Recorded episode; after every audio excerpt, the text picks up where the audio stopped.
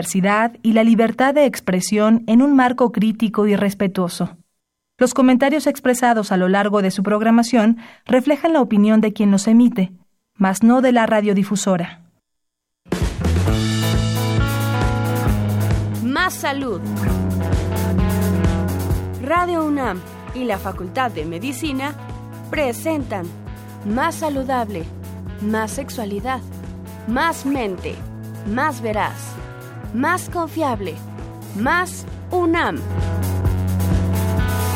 www.massaludfacmed.unam.mx Coordinación de Comunicación Social.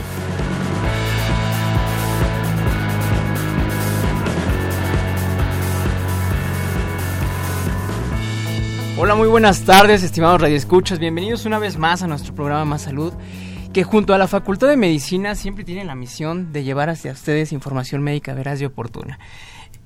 El día de hoy con el abordante, bueno, con el tema importante de que hay mucho estrés en la ciudad, vamos a hablar, y solamente no como una de esas causas primordiales, sino como eh, yo creo que la más común, pero si no, ahorita vamos a platicar con los expertos, eh, para abordar el tema que es el trastornos del sueño. Para eso tenemos el honor de contar con la participación y tenemos aquí en cabina a los doctores Ulises Jiménez Correa y el doctor Andrés Barrera Medina. Mucho gusto, bienvenidos, doctores. Muchas gracias por la invitación. Gracias por la invitación. Gracias. Y nada más para que vean un poquito de, los monstruos con los que estoy al lado, vamos a platicar un poquito de, de, su currículum. Por una parte tenemos al doctor Ulises Jiménez Correa. Él tiene una licenciatura en psicología por parte de la Facultad de Psicología de la UNAM. Asimismo, tiene una maestría en psicobiología en la por parte de la Facultad de, de Psicología. Y tiene un doctorado en biología experimental por parte de la UAM Iztapalapa. Es el responsable de la Clínica de Trastornos del Sueño de la Facultad de Medicina de la UNAM. Asimismo, nos, nos proporciona el teléfono de la clínica, los cuales son el 5623-2300 con la extensión 41624 y 41625 y el teléfono 5623-2690. Por otro lado, tenemos al doctor Barrera, Andrés Barrera Medina. Él tiene una licenciatura en medicina por la Universidad Michoacana de San Nicolás de Hidalgo. Asimismo, tiene una especialidad en psiquiatría por la UDG y una eh, especialidad en alta especialidad de trastornos de dormir por la UNAM. Su cargo actual es que él es médico psiquiatra escrito en la Clínica del Sueño de la UNAM. Asimismo, eh, el consultorio, él se encuentra actualmente en la Clínica del Sueño de la UNAM. Él es coordinador de la sección de trastornos de dormir de la Asociación Psiquiátrica Mexicana. Asimismo, es miembro de la Asociación Psiquiátrica Mexicana, la Academia Nacional de Medicina del Dormir y la Sociedad Mexicana para la Investigación y Medicina del Sueño. Aquí ya nos aventamos un ratote porque es un currículum largo, así que bienvenidos y es un honor para, Gracias. para la Gracias que por la invitación. Vamos a ir a una pausa y inmediatamente vamos a regresar para empezar con el tema.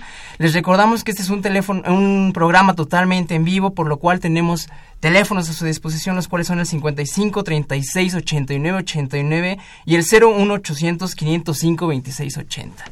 Vamos a una pausa.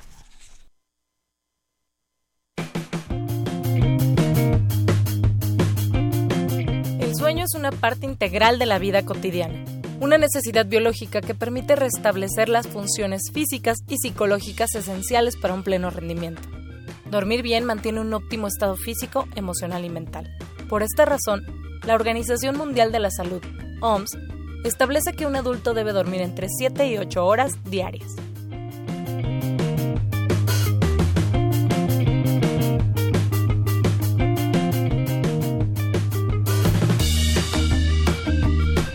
Buenas tardes, estamos de regreso en nuestro programa y para los que nos acaban de sintonizar, el tema que vamos a tratar hoy es sobre trastornos del sueño. Para eso tenemos aquí en la cabina al doctor Barrera y al doctor Jiménez. Les doy una cordial bienvenida de nuevo y vamos a empezar un poquito a entrar en materia, doctores. Para eso me gustaría preguntarles, ¿qué significa dormir y cuáles son las funciones que, nos, que tiene el dormir? Es decir, ¿es importante para la vida el dormir? Bueno, muy bien. Dormir es una necesidad, es igual que tomar agua o comer.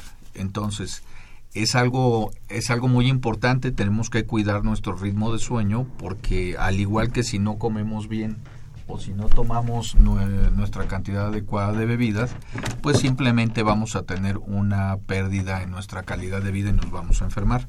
Entonces siempre es muy importante considerar que debemos de dormir diario, como mencionaban en la cápsula, un promedio entre seis horas y media, ocho horas de sueño, dependiendo de la edad de cada quien en un adulto, podría ser suficiente pero este pues justamente si no satisfacemos bien esta necesidad pues van a venir desajustes. Los primeros que vamos a poder encontrar pues es el cansancio y la necesidad de dormir que se van a presentar durante el día. Entonces si esto se está presentando varias veces por semana si es algo que no nos permite llevar a cabo nuestras actividades de la vida diaria hay que buscar atención porque quizás el sueño no está siendo de la mejor calidad Perfecto. Nos, nos comentaba, doctor, un poquito de que existe, bueno, las recomendaciones de 6, 7 a 8 horas en una persona adulta. ¿En un niño esto difiere? ¿En una persona adulta mayor también difiere, doctor? La necesidad de sueño va disminuyendo a través de la vida. Un recién nacido puede requerir entre 16 y 20 horas de sueño cada día. Incluso un recién nacido hasta puede comer dormido. Entonces, eso nos habla de la gran necesidad que tenemos de dormir y se ha interpretado que el sueño en las primeras etapas de la vida tiene que ver con el proceso de maduración primordialmente de nuestro sistema nervioso. Gracias a esa maduración vamos a tener un avance en el desarrollo de nuestra vida. Pero bueno, pues en la etapa escolar el tiempo de sueño puede disminuir entre 10, 14 horas dependiendo de la edad de, de quien se trate. En la adolescencia disminuye un poquito más y bueno, pues el tema del adulto mayor, a veces entre 5, 6 horas de sueño puede ser suficiente. Es decir, la necesidad de dormir y el tiempo de sueño nocturno va a disminuir a través de, de nuestra vida. Del ciclo. Muy bien. Doctor Borrera, muy bien nos comentaba un poquito el doctor Jiménez de, de algunas funciones del, sueño. Eh, en sí, ¿cómo, ¿cómo podríamos decir cuál es la función principal del sueño? ¿Hacer como un reposo en la mente? ¿Ayudar como a, a descansar el cuerpo? ¿Cuál sería la función principal del sueño en una persona? Bueno, en cuanto al dormir, eh, como ya habíamos comentado, pues es un proceso fisiológico natural. Se requiere sobre todo para la conservación o el funcionamiento de la memoria. Eh, por ejemplo, vamos a ver en la clínica de sueño muy frecuente que las personas que tienen insomnio o que tienen eh, que se desvelan o que se privan de sueño, pues van a tener alteraciones en la memoria, en la concentración. Va a haber también un aumento en lo que sería el en el nivel de las neuronas, sobre todo en el crecimiento, en un área del hipocampo, que específicamente esta área cerebral, pues interviene en los procesos de la memoria, cognitivas, eh, además pues de regeneración celular, de funciones de antioxidantes en los niños, como había comentado el doctor Ulises Jiménez, pues es muy importante que los niños pues duerman de acuerdo a sus necesidades eh, eh, de la edad, debido a que en esta etapa de la infancia pues es donde se libera la hormona del crecimiento. La hormona del crecimiento es una hormona muy importante, sobre todo para el crecimiento, eh, vaya la redundancia, este, de, de los niños y en el cual está eh, se libera una fase de sueño que es la fase de sueño N3 en la cual que es el sueño profundo. Perfecto. Existen fases del sueño sí esto se ha logrado se ha logrado a través de casi 100 años de investigación determinar que cuando dormimos nuestro cerebro tiene diferentes modos de trabajo por llamarlo de alguna manera. Entonces se conoce que el sueño está integrado por el sueño ligero otra parte que se llama sueño profundo y otra que se llama sueño de movimientos oculares rápidos. Estamos dormidos, pero estamos moviendo los ojos rápidamente. Entonces, bueno, cada una de estas fases de sueño pues tiene sus diferentes implicaciones y junto con la vigilia nosotros hablamos de el ciclo sueño-vigilia. Perfecto, doctor. estas tres fases eh, requieren una determinada cantidad de horas también para que se lleguen a completar en un adulto en un adulto joven más que horas se habla de porcentajes. Muy bien. Entonces, del tiempo de sueño se espera que alrededor del 50 60% del tiempo de sueño sea ocupado por el sueño ligero, Muy bien. entre 15 y 20% por el sueño profundo y entre otro 15 y 20% por el sueño de movimientos oculares rápidos. Pero sucede algo muy interesante. Cuando una persona tiene un problema de sueño, nosotros podemos identificar que hay acortamiento del tiempo de sueño, pero también las fases propias se pueden alterar en su porcentaje. Entonces, generalmente incrementa el sueño ligero disminuye el sueño profundo y el sueño donde hay movimientos oculares rápidos, destacando que estas últimas dos fases de sueño son las que en realidad estamos descansando. Incluso en el sueño de movimientos oculares rápidos es cuando soñamos. No soñamos todo el tiempo que estamos dormidos, solo cuando estamos en esta etapa de sueño. Por lo que incluso alteraciones en las fases de sueño a veces tienen que ver con fenómenos tan específicos como las pesadillas. Mm, muy bien, muy bien, doctor. Esto que nos comentaba este doctor Barrera, eh, ¿la falta de sueño de alguna forma se puede recuperar en estas personas que tienden a tener como estos malos hábitos de dormir? Sí, o, eh, si existe o se puede prolongar un daño en, a nivel mental, este se, se continúa. Sí, la falta de sueño pues ya no se puede recuperar. Hay varios estudios científicos en el cual eh, se ha relacionado que el dormir, ya sea menos de 5 o 6 horas, pues puede tener riesgo de pues, diferentes enfermedades, entre ellas pues, hipertensión arterial, eh, diabetes mellitus, obesidad, sobrepeso. Y en, en, algunos estudios grandes de muestras de población, eh, sobre todo en los trabajadores que cambian de turno, que por ejemplo enfermeras que, que están trabajando durante la noche, durante más de 20 años pueden tener riesgo de cáncer de mama. Entonces, pues esto sí es muy importante en cuanto a que uno debe de dormir de acuerdo a sus eh, necesidades eh, de acuerdo a su edad para que evitar este tipo de alteraciones. Perfecto. Entonces podríamos decir que una de las dificultades que impidan como que el ciclo sueño vigilia continúe o que lleve de manera normal puede ser el estrés laboral un poquito la actividad laboral. ¿Existen más causas que, que puedan como trastornar un poquito ese ciclo sueño-vigilia? Bueno, sí, podríamos hablar de múltiples causas. Además del estrés laboral, yo te diría, por ejemplo, los horarios de trabajo. Muy bien. Como vivimos en una sociedad que está activa las 24 horas, los 365 días del año, eso hace posible que haya sistemas de producción que nunca se detienen transporte, seguridad, este, salud, los hospitales nunca, nunca cierran, eh, medios de comunicación, etcétera. Y entonces esto lleva a que haya gente que tiene rotación de turnos, por ejemplo, algunos trabajan de noche, otros tienen jornada extendida y todo esto va a provocar alteraciones de sueño. Incluso existe el diagnóstico trastorno de sueño por horario de trabajo. Entonces, eso por una parte.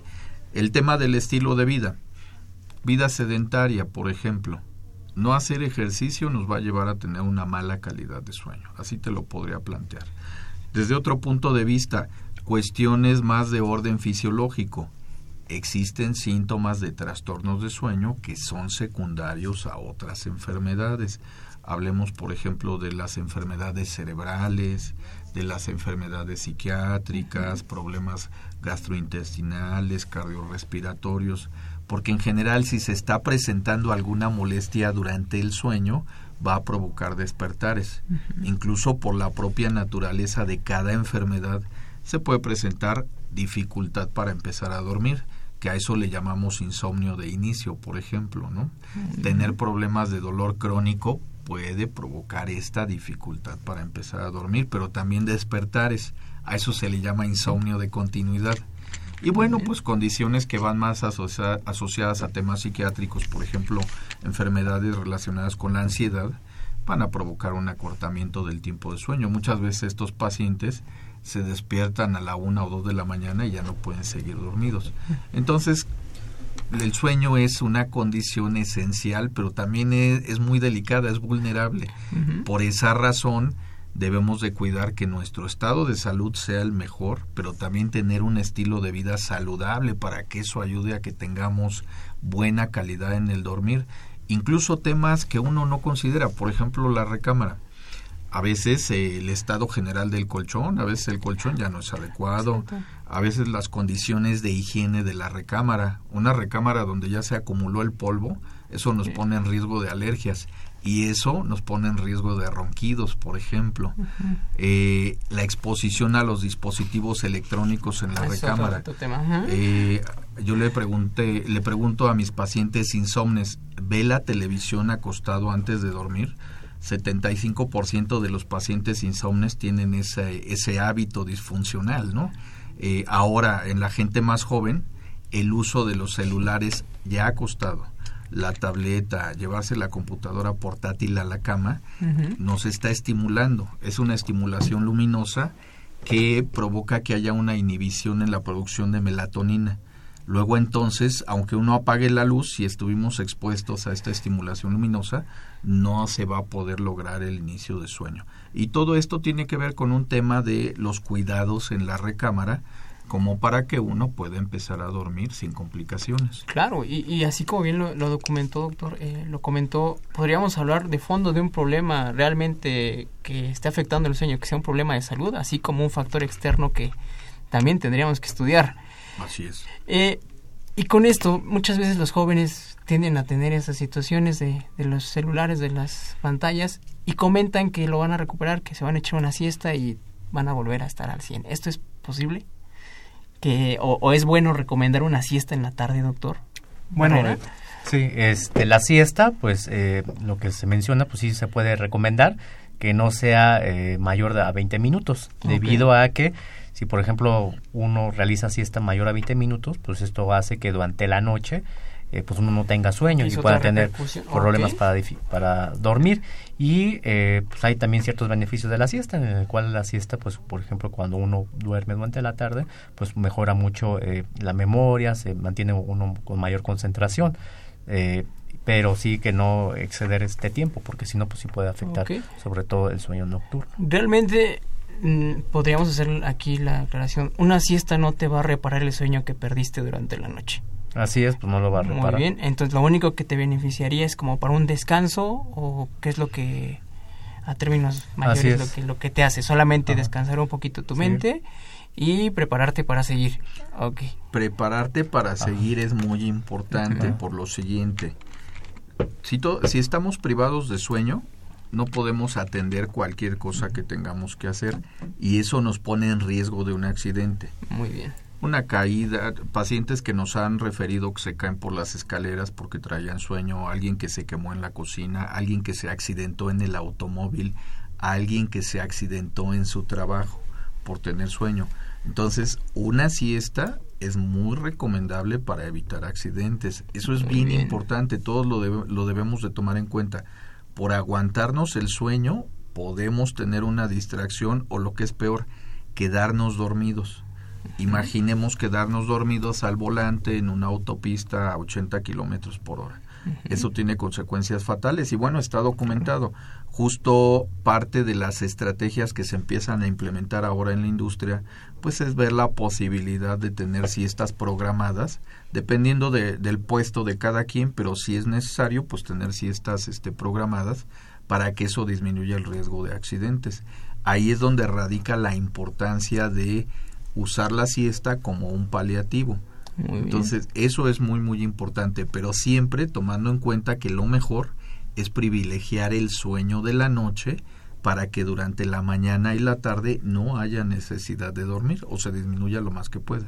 Ok, entonces podríamos decir que esto de la siesta no es una obligación no es una obligación, pero sí es una buena solución y sobre todo nos puede ayudar a evitar problemas. evitar problemas. por ejemplo, perdón, para sí, adelante, doctor lo que dijo el doctor Ulises Jiménez, sobre todo eh, dentro del el tratamiento de la narcolepsia, que es una enfermedad neurológica en el cual eh, hay una deficiencia de hipocretinas. Las hipocretinas son unas sustancias que estimulan eh, lo que sería eh, la vigilia. Entonces, al haber una deficiencia de hipocretinas, pues las personas van a tener somnolencia excesiva diurna. O sea, Se quedan dormidos. Van a, van a, permanecer dormidos ante diferentes situaciones. Si están en el trabajo, van a permanecer dormidos. Si están en la escuela, si realizan cualquier actividad.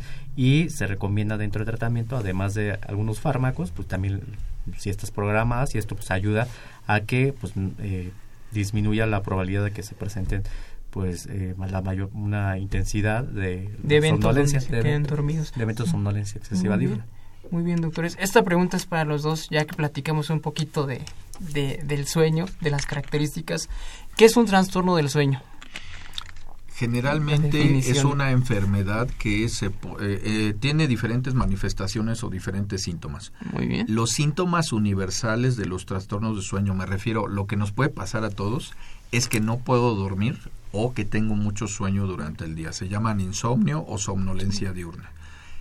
Una golondrina no hace un verano. Quiero decir, No por tener insomnio una noche quiere decir que tengo un problema, pero si estoy teniendo dificultad con el sueño dos o tres noches por semana y esto se mantiene durante más de un mes, entonces ahí ya no se va a corregir de manera espontánea. Ahí sí ya se presenta la necesidad de acudir a la clínica de trastornos de sueño para ser evaluado, vea que si esto es secundario a alguna otra condición, si es una condición de estilo de vida, etcétera, etcétera, y se dé el tratamiento más adecuado. Pero bueno, si hablamos de trastornos de sueño, existen alrededor de 100 enfermedades de, del sueño. De, la clasificación del sueño o causantes del trastorno. Entonces, así como hay sistemas de clasificación este, de enfermedades mentales, por ejemplo, pues también existen para el sueño. Y te podría decir que hay diferentes tipos de insomnio, diferentes tipos de problemas respiratorios del sueño, hay alteraciones de sueño debido a cambios en el ciclo circadiano, es decir, que el sueño ya se desincronizó con la noche, otros trastornos de sueño que tienen que ver con la presencia de conducta cuando estamos dormidos. El ejemplo más común es el sonambulismo, pero hay otras variantes. Hay trastornos de sueño secundarios a problemas psiquiátricos, neurológicos u otras condiciones de salud. Entonces, bueno, por eso amerita que uno como paciente sea evaluado por un especialista porque no es nada más el tema de no puedo dormir o, me, estoy despertando frecuentemente. Exactamente, hacer, hacer una hacer una exploración este física, entrevistar al paciente adecuadamente nos va a permitir tener un diagnóstico certero, incluso si se requiere un estudio de sueño, pues ese es el procedimiento de diagnóstico que se ocupa con los pacientes. Ir a dormir una noche a la clínica de sueño, para que se le coloquen al paciente diferentes sensores y eso nos da información precisa de si está teniendo problemas de orden cerebral que no lo dejan dormir, si son problemas respiratorios, si son problemas musculares, incluso el estudio de sueño incluye una grabación de video, mm, de manera que si tenemos a alguien que se queja de que se mueve mucho dormido, podríamos ver si esto es secundario a un problema cerebral, si es un problema propio de sueño, si es un problema muscular. Entonces, la certeza en el diagnóstico siempre nos va a dar la posibilidad de que el paciente sea el beneficiado porque va a recibir el tratamiento adecuado. Perfecto, doctor. Doctor Borrera, este, este método que nos comenta el, doctor Jiménez, ¿es la forma de diagnosticar precisamente o existen como, no sé, algún estudio de laboratorio, otra situación como se pueda diagnosticar un problema de este tipo? Bueno, es dependiendo del caso. Muy porque, Por ejemplo, el insomnio, que se define como la dificultad para iniciar el sueño, eh, que pueda despertarse la persona y que tiene dificultad para volverse a dormir, que se despierta más temprano deseado o que siente que no de manera profunda, eso es insomnio, el diagnóstico es clínico. Muy bien. Y si bien este, nos podemos auxiliar de algunas herramientas eh, como por ejemplo cuestionarios, hay diferentes tipos de cuestionarios o escalas para evaluar la intensidad del insomnio. Pero si, por ejemplo, llega a la consulta un paciente que tiene sobrepeso, obesidad, eh, que ronca, que eh, se queda dormido durante el día, pues ahí vamos a sospechar de un trastorno respiratorio del sueño. ¿Esto qué quiere decir? Que es un probable apnea de sueño. Entonces ahí la apnea de sueño, el diagnóstico se realiza por medio de la polisomnografía, que es un estudio de sueño en el cual se cita al paciente y durante ocho horas de sueño, pues vamos a evaluar su actividad cerebral, muscular y respiratoria y vamos a encontrar ahí si hay apneas, que se define como eh, la, interrupción del flujo respiratorio durante 10 segundos, o hipopneas, que es una disminución en la amplitud respiratoria, y en caso de que haya apneas, pues ahí también podemos eh, implementar el tratamiento dentro de la noche de estudio. Muy bien. Dentro de la clínica del sueño, ¿ustedes pueden manejar este tipo de métodos diagnósticos? entender. Sí, es parte de es parte de los estudios de diagnóstico de los trastornos Muy bien. ¿A esta clínica puede acceder cualquier persona? Sí, por supuesto, recibimos gente de cualquier edad, sean o no sean universitarios, tengan o no cualquier otro servicio de salud. Muy bien, doctor. Bueno, ¿qué trastorno del sueño es el más frecuente en nuestra población? Bueno, no solo en nuestra población, en términos generales, hay dos este, motivos de consulta que son los más frecuentes. Por una parte está el insomnio con sus diferentes tipos y por otro lado están el ronquido y los trastornos respiratorios del sueño. Pero entre esos dos ocupan el 80% de la consulta. De todo. Muy bien. Eh, ¿Qué ocurre, doctor, cuando una persona no duerme bien? A nivel fisiológico, a nivel mental, ¿qué pasa? Sí, bueno, cuando una persona no duerme bien, sea que se desvele o que se prive de sueño o que pueda tener una alteración del sueño, pues va a afectar sobre todo el metabolismo de ciertas sustancias o ciertas hormonas. Por ejemplo, eh, puede haber un aumento de lo que sea del cortisol. El cortisol pues es una hormona que nos sirve sobre todo eh, para cuando tenemos casos de estrés, aumenta el cortisol. Entonces en las personas que están durmiendo poco pues se va a elevar el cortisol.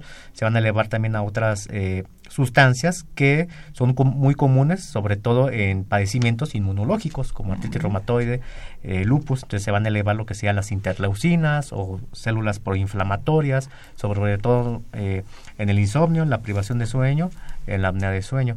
También se va a ver alteraciones en cuanto a las hormonas eh, tiroideas, eh, va a haber también un aumento de la resistencia a la insulina. Entonces aquí vamos a ver que la falta de sueño o las alteraciones de sueño pues van a producir cambios metabólicos y esto pues sí puede ser grave ya que pues como le había comentado anteriormente pues se pueden relacionar con diferentes enfermedades metabólicas como diabetes, mellitus, hipertensión arterial, cáncer o algunas otras enfermedades cardiovasculares quiero entender que con lo que nos platica, doctor, ¿esto puede exacerbar alguna patología de base de una persona? Es decir, artritis, eh, lupus, ¿lo puede aumentar los síntomas? Y él lo puede relacionar, este... Eh, no estoy durmiendo bien y por eso mi tratamiento no está funcionando. ¿Puede pasar? Sí, así es. Puede, por ejemplo, los, eh, las personas que tienen patologías eh, dolorosas como fibromialgia, eh, síndrome de fatiga crónica, el insomnio puede exacerbar pues lo que sería el dolor. Perfecto. Doctor, esto, todos estos cambios que nos comenta el doctor Barrera son inmediatos o tiene que pasar cierto tiempo sin dormir bien para que se haga presente. Es una pregunta muy interesante. Mira, eso apenas se está estudiando. hay algunos, hay algunas patologías que sí van a presentar síntomas de manera inmediata. Tener ronquido y tener apnea del sueño a cualquiera le va a provocar dificultad para levantarse, pero también nos va a provocar hambre. Entonces, las primeras horas de la mañana uno tiene hambre y mira la necesidad de consumir carbohidratos es alta. Es alta. Entonces, es café con azúcar, un pan, preferentemente dulce, etcétera, etcétera y aunado a esto la vida sedentaria, pues bueno, el resultado es obesidad. Muy bien. Entonces sí, definitivamente nos pueden estar provocando cambios en nuestro estilo de vida, hablando en términos muy, muy generales, que estos de manera gradual van a estar provocando que pronto estemos este pues ya en condiciones de orden metabólico como lo que decía el doctor, ¿no? Muy bien. ¿Esto, esto de la ronquera afecta también a la pareja? Definitivamente. ¿no? Hay casos de eh, lo que sucede en términos de la clínica de sueño es así, mira, se los planteo a nuestro auditorio. En el consultorio de insomnio está la señora porque dice no puedo dormir y cuando uno la está evaluando nos dice es que algo que no me deja dormir son los ronquidos de mi esposo. Y, en el consultorio del otorrino laringólogo está el esposo atendiendo su problema de ronquido. Entonces, bueno, para evitar temas de divorcio, este, la clínica de sueño tiene un equipo multidisciplinario. Pero te voy a comentar que independientemente de esto, hay pacientes que se despiertan por su propio ronquido. O sea, el síntoma puede ser insomnio. Ellos llegan pidiendo ayuda porque no puedo dormir. Y cuando uno averigua cuáles son las causas, pues resulta que sus propios ronquidos los están despertando. También la necesidad de orinar, también la boca seca. Y todo esto son datos que nos están hablando de trastornos respiratorios del sueño. Pero bueno, a veces el ronquido se escucha en toda la casa, a veces se escucha fuera de la casa y dicho sea de paso, el ronquido se ha medido que puede tener un volumen de hasta 100 decibeles. O sea, es un ruido tremendo. demasiado. De manera que eh, tenemos que dejar atrás esa idea de que roncar tiene que ver con que estamos durmiendo profundamente y no lo despierten, etcétera, etcétera. Más bien, el ronquido es un trastorno de sueño, se tiene que tratar porque tarde o temprano va a provocar síntomas de que se está eh, fracturando el sueño, pero también va a provocar dificultad para levantarse, cansancio y necesidad de dormir desde las primeras horas de la mañana, con las consecuencias que ya platicamos. Claro. Desde mayor riesgo de enfermedades metabólicas, el problema de no poder atender nuestras actividades de la vida diaria o quedarse dormido y el riesgo de un accidente. Perfecto. Eh, vamos a ir a una pausa, doctores. Inmediatamente vamos a regresar para entrar un poquito, abordar un poquito más sobre el insomnio. Vamos a empezar a platicar sobre eso.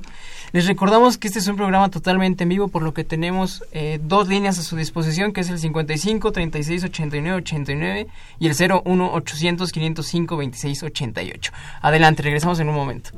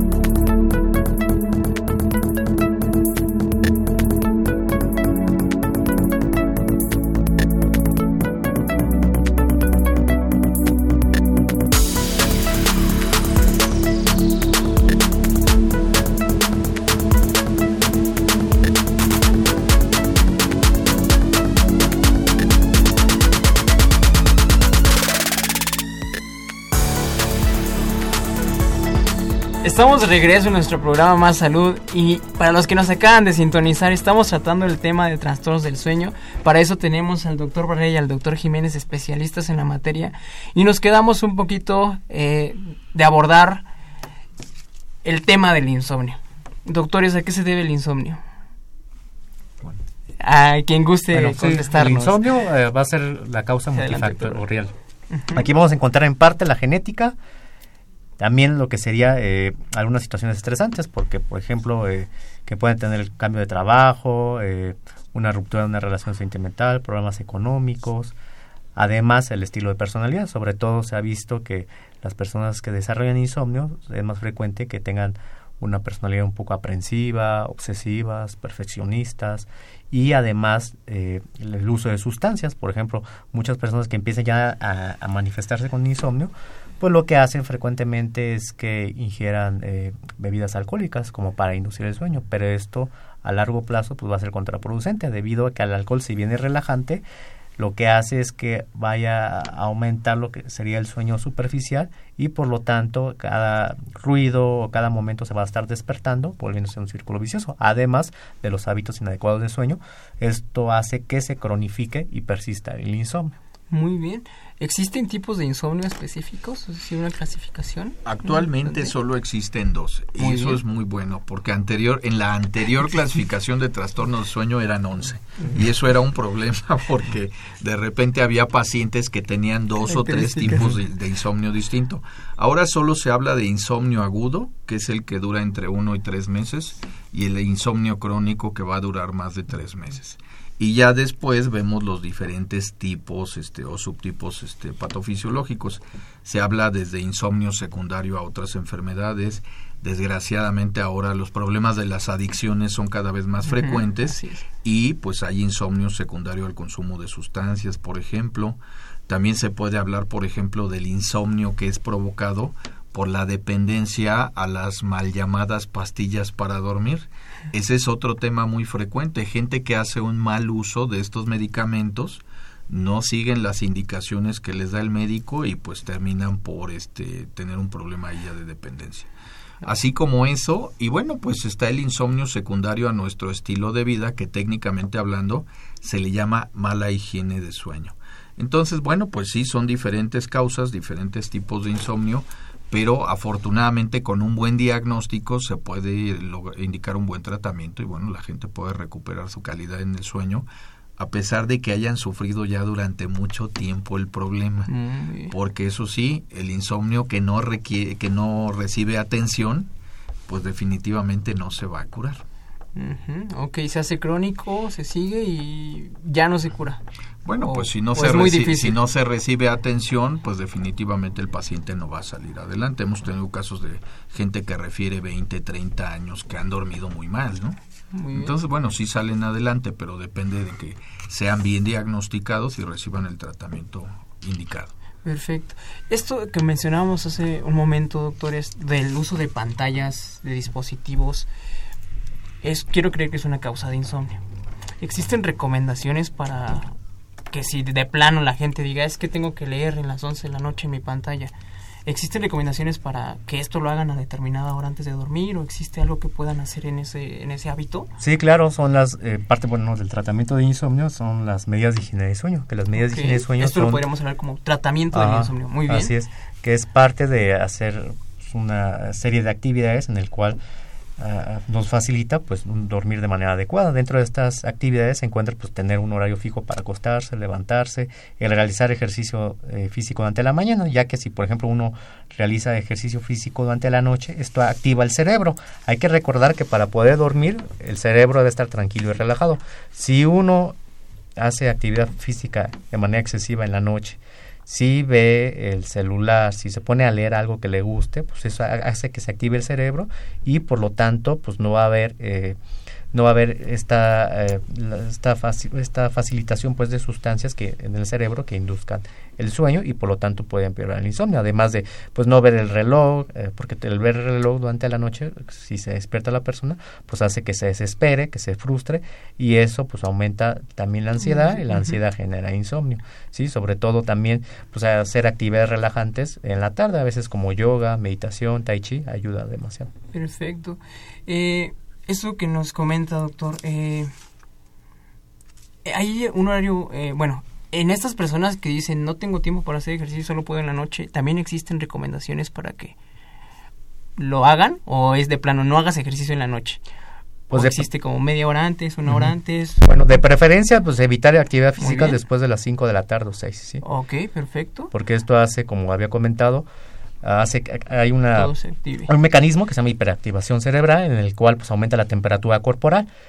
El aumento de temperatura corporal está asociada a un aumento de la vigilia. Entonces hay que recordar que para que uno pueda dormir Bien, pues está el estímulo, que es la ausencia de luz, en el cual se libera la melatonina, que es una sustancia que facilita el sueño, y hay una disminución de la temperatura corporal para que sea el insomnio. Pero si, por ejemplo, hacemos actividad física después de las 5 o 6 de la tarde, aumenta la temperatura corporal y, pues, por lo tanto, pues va a haber mayor eh, riesgo de que las personas padezcan insomnio. Perfecto. ¿Esto de la lectura de un libro impreso también afecta?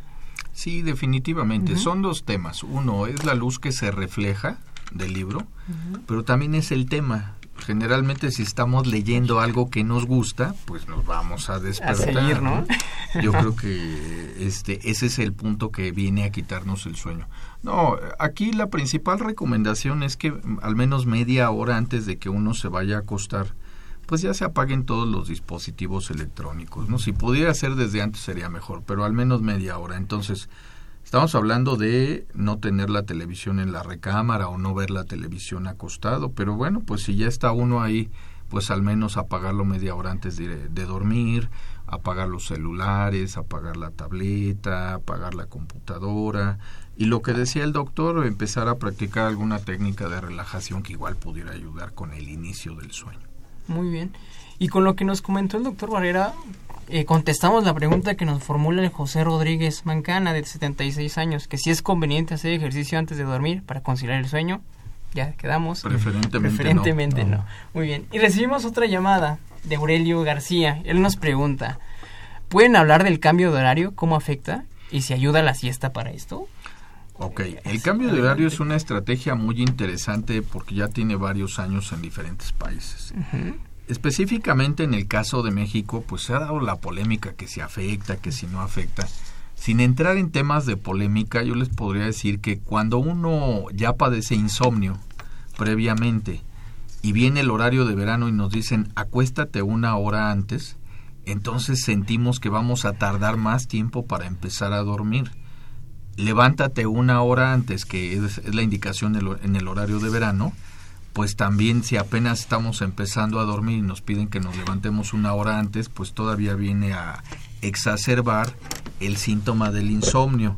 Pero aquí más bien la indicación es, cuando viene el horario de verano nos piden acostarnos una hora antes el sábado. pero quizás sería más adecuado levantarnos una hora más temprano el sábado, para que el sábado en la noche tengamos mayor necesidad de dormir desde un poquito antes y eso nos ayude con el inicio del sueño. Entonces, esa podría ser una recomendación.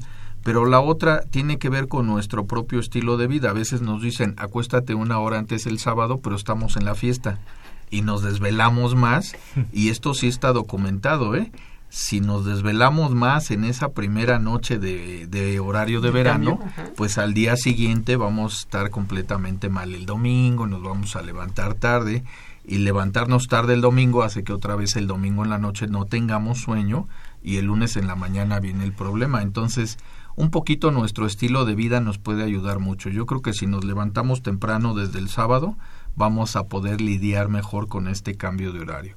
Ayuda a la siesta, preferentemente no porque si se nos pasa la mano y dormimos una siesta mayor a 20 minutos, vamos a perder necesidad de sueño para la noche y entonces se podría agravar este síntoma de insomnio.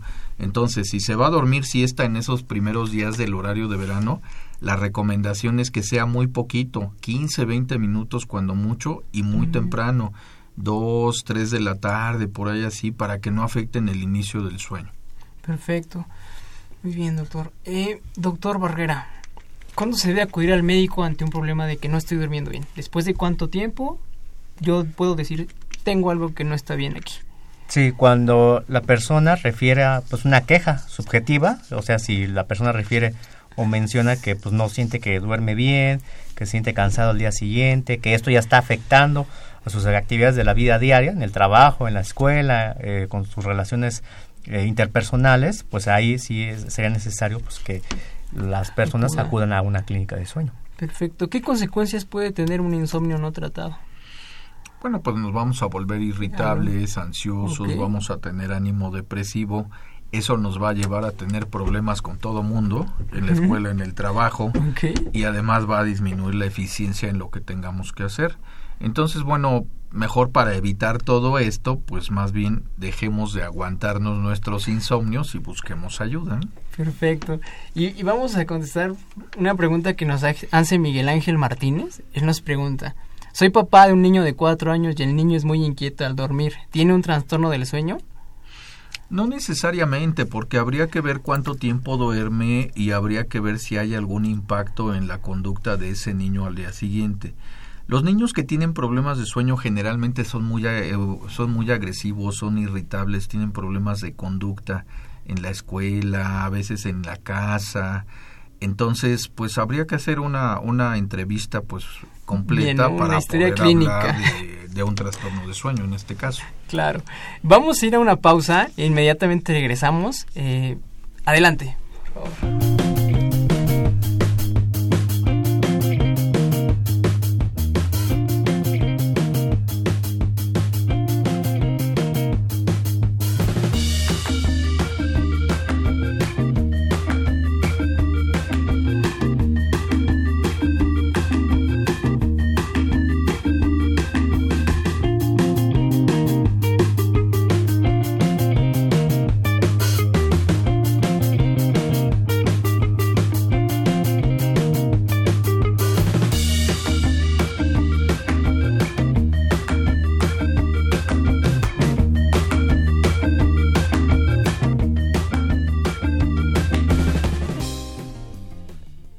Buenas tardes, estamos de regreso en nuestro programa Salud y nos acaban de pasar una llamada muy importante. No sé si recordarán que la semana pasada estuvimos con dos maestras que nos hicieron una invitación muy importante para la tercera Feria de las Ciencias de la Salud.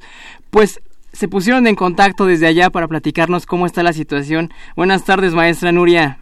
Hola, buenas tardes. Muy contentos con el evento. Es todo un éxito. ¿Cómo la están pasando ya? ¿Qué nos dicen? Pues estamos muy contentos. Acabamos de terminar la presentación del libro de Acapitat Calcen y también dimos inauguración a la exposición multimedia con el mismo número, nombre. Eh, ¿Hasta qué hora van a estar allá?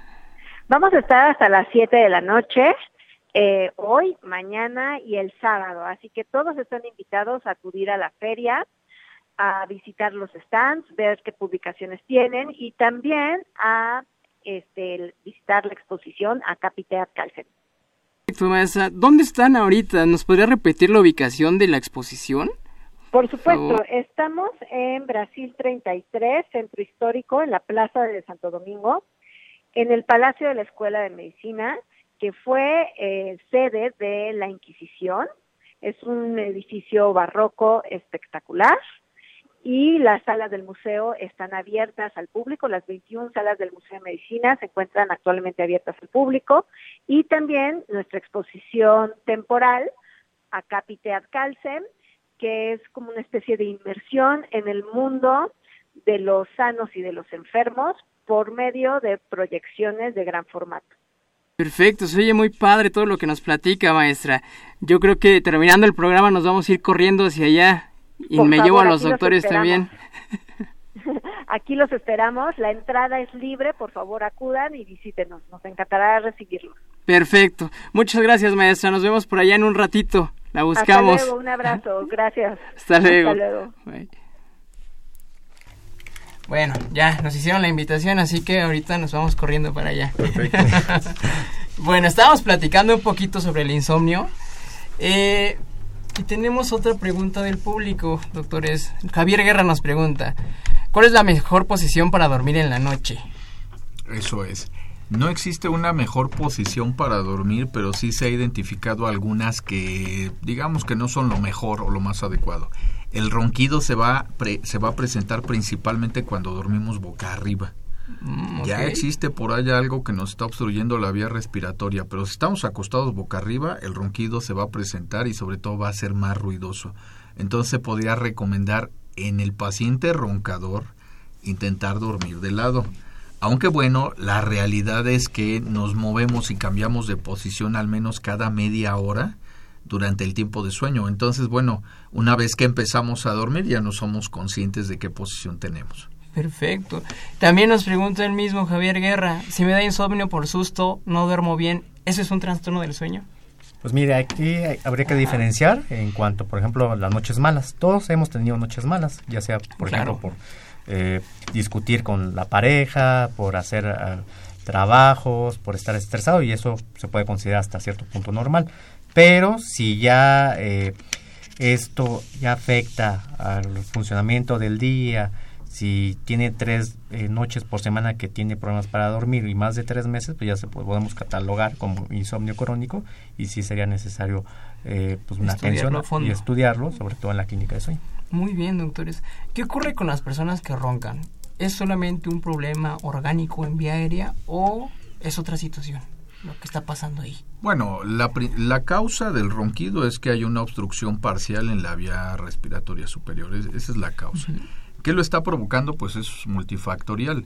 Desde problemas de tipo alérgico, puede haber alguna lesión, quizás hubo algún golpe que colapsó este, la nariz, quizás el, tamaño de la lengua, la, el paladar blando, lo que le llamamos campanilla, a veces es muy amplio y eso también está provocando el ronquido. Entonces, una exploración es lo que nos permite identificar qué factor o qué factores están obstruyendo la vía respiratoria y bueno, pues en función de eso intervenir. Incluso te digo, el cansancio, cuando es extremo, cuando ya es fatiga, también está documentado que cuando uno está fatigado, eso también nos puede contribuir con el ronquido. Aún sin haber una causa estructural. Necesariamente, o puede ser algo que está contribuyendo. Muy bien, a que se exacerbe todo esto. Como el alcohol también. El alcohol. o por ejemplo los medicamentos como ansiolíticos, como tipo benzodiazepinas, como Los que les dan para dormir. no, necesariamente este, relajan. Eh, vamos a hablar de que si hay situaciones en donde no estudian profundamente a un paciente y prefieren como de, sí, duérmete con esto, ¿no? Hay, que, hay que plantear que todo lo que estamos platicando es para buscar la causa que está provocando el trastorno del sueño, estudiarla y sobre eso dar un tratamiento integral, ¿no? Nada más, exactamente. Esto que mencionas es muy importante porque en los inicios de la clínica de sueño que tenemos en el Hospital General, más o menos 8, 7, 8 de, de 10 pacientes insomnes, 7 u 8 eran dependientes de este tipo de ah, medicamentos.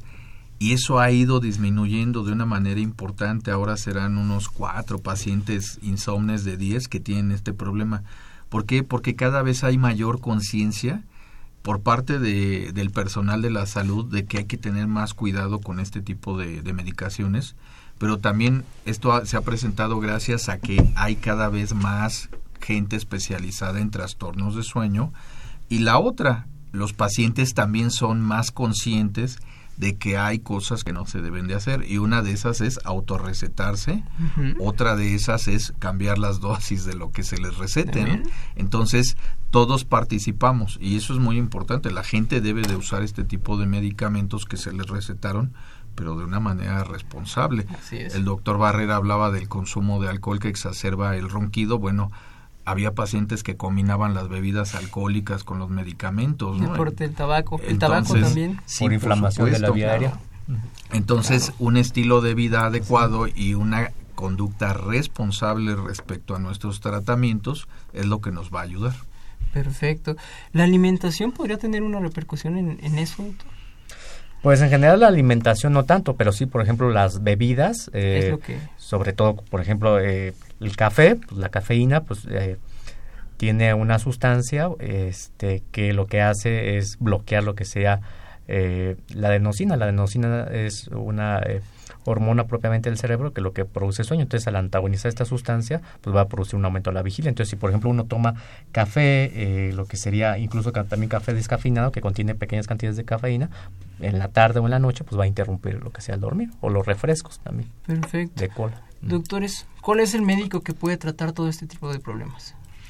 Bueno, sería lo ideal. Eh, es que hay, hay desde diferentes especialidades, no necesariamente médicos.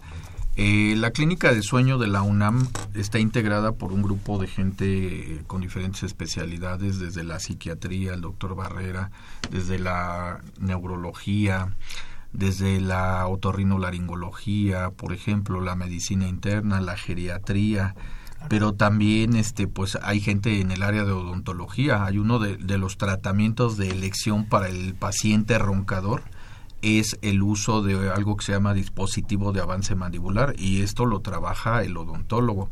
Y bueno, la parte de la psicología, que es un complemento de pues lo que serían los tratamientos no farmacológicos para los trastornos del dormir.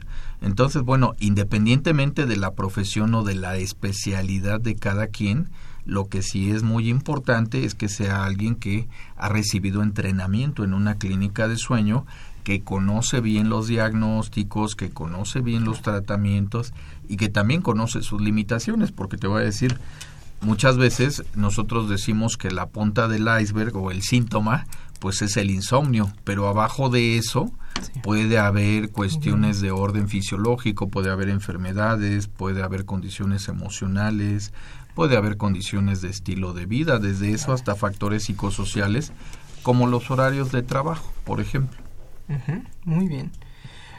El doctor eh, Barrera, ¿qué es una apnea del sueño y las apneas del sueño son peligrosas para la vida de una persona? Ok, bueno, la apnea del sueño se define como el colapso de la faringe. Hay que recordar que la faringe es el tubo que conecta la nariz a los pulmones. Entonces esto debido a, eh, sobre todo, alteraciones anatómicas, genéticas, pero el factor de riesgo que nos encontramos sobre todo eh, por el incremento y la prevalencia de la obesidad y sobrepeso, pues es que eh, hay un depósito de grasa en el cuello. Al depositarse la grasa del cuello, comprime lo que sea la faringe o obstruye la faringe. Entonces, al obstruir la faringe, sobre todo en la noche, pues es cuando uno ronca y es cuando deja de respirar. Entonces, esto no hace que no pase suficiente oxígeno sobre todo los pulmones y al cerebro y va a venir complicaciones. Eh, en mi opinión personal y en cuanto a la evidencia científica, pues la apnea de sueño pues es eh, una enfermedad grave a comparación, por ejemplo, del insomnio y ya que pues también se va a relacionar debido a que no solamente una enfermedad propiamente de la faringe, sino por lo mismo de que el corazón va a estar trabajando eh, más de fuerzas eh, debido a esta obstrucción que no pasa suficiente oxígeno y también va a afectar pues, a diferentes órganos, pues también se va a relacionar con eh, problemas o enfermedades cardiovasculares como hipertensión arterial, diabetes mellitus, infarto agudo al miocardio, enfermedad vasculocerebral y también con enfermedad de Alzheimer. Perfecto. ¿Estas apneas hacen que una persona durante el sueño despierte o cuál es como la característica de, la apnea del sueño? Sí, bueno, como tal, la apnea del sueño, se eh, había comentado que es la ausencia de flujo respiratorio durante eh, 10 segundos y la hipopnea es una disminución de la amplitud respiratoria. Hay una obstrucción, pero es parcial. ¿sí? O sea, si todavía pasa eh, lo que sería eh, el oxígeno, pero va a haber una disminución en la saturación de oxígeno. La saturación de oxígeno es que el oxígeno eh, se una pues, a los glóbulos rojos mayor a 90%. Que, y si, por ejemplo, hay una disminución del 90%, además de eh, una obstrucción parcial de 10 segundos, pues sí va a ser lo que sea una hipopnea y esto va a generar en el paciente frecuentemente alertamientos que llamamos por la ausencia de oxígeno, es decir, que se va a estar despertando continuamente durante la noche. Si bien algunos pacientes no están conscientes, pero estos despertares durante la noche pues van a interrumpir lo que sea la arquitectura del sueño, va a haber un aumento del sueño superficial, no va a haber una no va a haber lo que sea un sueño profundo y esto va a generar que durante el día pues tenga mucho sueño, por lo mismo que está despertando continuamente por la apneas, pues va a tener mucho sueño durante el día. Perfecto. Entonces podríamos eh, resumir que es peligrosa por lo todo lo que conlleva tener una apnea del sueño, todas estas comorbilidades que, que, presenta el paciente. Sí, y hay casos de que también puede haber eh, muerte súbita debido por la apnea del sueño. Perfecto, doctor. Eh, ¿Existe un tratamiento para la apnea del sueño? Sí, bueno, este, en caso de sospecha clínica de apnea del sueño, pues es necesario hacer el estudio de sueño. Ahí en el estudio de sueño vamos a determinar si la apnea del sueño es leve, moderada o severa, que se divide. Lo normal es menos de 5 eventos por hora de sueño, de apneas e hipopneas. Si hay de 5 a 15 eventos de apnea e hipopneas por hora de sueño, pues es apnea de sueño leve, de 15 a 30 apnea moderada, más de 30 apnea severa. Por lo regular en apnea leve se recomienda si la persona, eh, bueno, esto en general todos los niveles de apnea, si tiene obesidad o sobrepeso, pues la, eh, disminución del, peso, porque sí disminuye el índice de apnea y hipopnea, si bien no, no cura la apnea, pero sí la disminuye el índice de apnea y hipopnea. Entonces en la apnea de sueño leve se recomienda el dispositivo de base mandibular, que lo que hace es desplazar la mandíbula hacia atrás para evitar que la lengua este se vaya hacia la faringe y obstruya la faringe. Y en la apnea moderada severa es por lo regular con el CPAP, que es el dispositivo de presión positiva continua de vía aérea, que lo que hace es eh, aumentar la presión de la vía aérea o de la faringe para abrirla y este que pase suficiente oxígeno a los pulmones al cerebro, además de eliminar el ronquido, las apneas y las hipopneas. ¿sí? Muy bien. Es el tratamiento de elección, además pues obviamente pues de bajar de peso, la dieta, ejercicio físico. ¿Y el pronóstico de esta enfermedad podríamos decir que depende del nivel? Pues el pronóstico de la enfermedad es dependiendo del tratamiento. Si, por ejemplo, una persona eh, que no está en tratamiento para la apnea de sueño, pues va a tener eh, complicaciones, pero si utiliza el tratamiento, pues hay estudios en el cual nos menciona que sí disminuye este riesgo de las complicaciones. Perfecto. Eh, nos pregunta Jorge Vega Granados, hay una película que se llama El maquinista, se trata de lo que le pasa al personaje al no dormir. ¿Qué tan cierto es esto? Ok. Eh, no he visto esa película, así que la voy a ver. Te, la recomiendo que la veas, pero no te vayas a espantar toda la gente piensa que esta persona se eh, vamos a, a, utilizar un término informal cualquiera diría que esta persona se volvió loca en general es alguien que tiene esquizofrenia y que eso fue resultado del insomnio pero sucede todo lo contrario por eso digo no se trata de espantarse lo que sucede es que es un paciente que tiene una enfermedad psiquiátrica que se llama esquizofrenia y eso es lo que no lo deja dormir. Por eso alucina y por eso ve cosas que no existen. Pero a veces la gente ve la película y se espantan y dicen, es que voy a perder la razón por no dormir. No sucede así. Hay que aclararlo. Claro, lo podemos considerar como si es de todo lo que platicamos existen causas psiquiátricas que pueden desplazar. Efectivamente. Y doctores, tenemos mucho de qué hablar de los trastornos del sueño, pero ya se nos va a acabar el tiempo. ¿Qué recomendaciones generales nos darían sobre estas dos cositas que platicamos hoy? Adelante, doctor. Bueno, sobre todo, eh, en cuanto, bueno, lo podemos dividir en cuanto a insomnio y cuanto a este, la apnea del sueño. Eh, en cuanto al insomnio, pues sí es necesario este, pues mantener ciertos horarios fijos para acostarse, levantarse, el evitar sobre todo los pensamientos, porque es muy frecuente que las personas que tienen insomnio están pensando continuamente o tienen incluso miedo a que llegue la noche o miedo a no poder dormir. Entonces este miedo a no poder dormir o miedo a que llegue la noche, pues va a generar pues más ansiedad, más activación del cerebro, va a haber un aumento de temperatura corporal, va a haber un aumento de la frecuencia cardíaca y esto pues hace que pues se vaya el sueño. Entonces aquí pues sí, eh, como cambiar también ciertos estilos de vida, por ejemplo, hacer ejercicio físico durante eh, el día, eh, hacer actividades relajantes como ya habíamos comentado, este yoga, meditación, tai chi, lo que está en boga también está lo de mindfulness, que es poner atención a la respiración, todo esto de mindfulness hay estudios científicos que las personas que practican mindfulness pues sí también van a tener una calidad de sueño adecuada, tener también pues relaciones interpersonales, por ejemplo, tener amistades, tener este visitar a familiares, pues esto ayuda también pues a, tener una mejor calidad de sueño. En cuanto al apnea de sueño, para evitarlo, pues sí hay que tener este pues cierta actividad física durante el día, comer balanceadamente, principalmente. Perfecto. Bueno, vamos a agradecer su participación. Muchas gracias. Para nosotros fue un honor que hayan aceptado la invitación. Gracias a ustedes. Gracias por la invitación. Nos vamos a despedir porque nos comió el tiempo. Eh, esta fue una coproducción de la Facultad de Medicina y Radio UNAM, a nombre del doctor Germán Fajardo Dorchi, director de la Facultad de Medicina, la doctora Irene Durante Montiel, secretaria general, la licenciada Karen Corona Menes, coordinadora de la comunicación social. Un saludo para allá en cabina a Erika Alamella Santos, en las cápsulas Andrea Candy, Socorro Montes en los controles. Yo soy el doctor Jorge Luis Olmos. Nos vemos el próximo jueves. Hasta luego. Radio UNAM y la Facultad de Medicina presentaron Más Salud.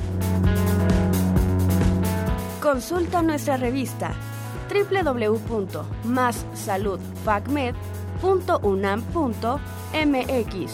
Coordinación de Comunicación Social. Más UNAM.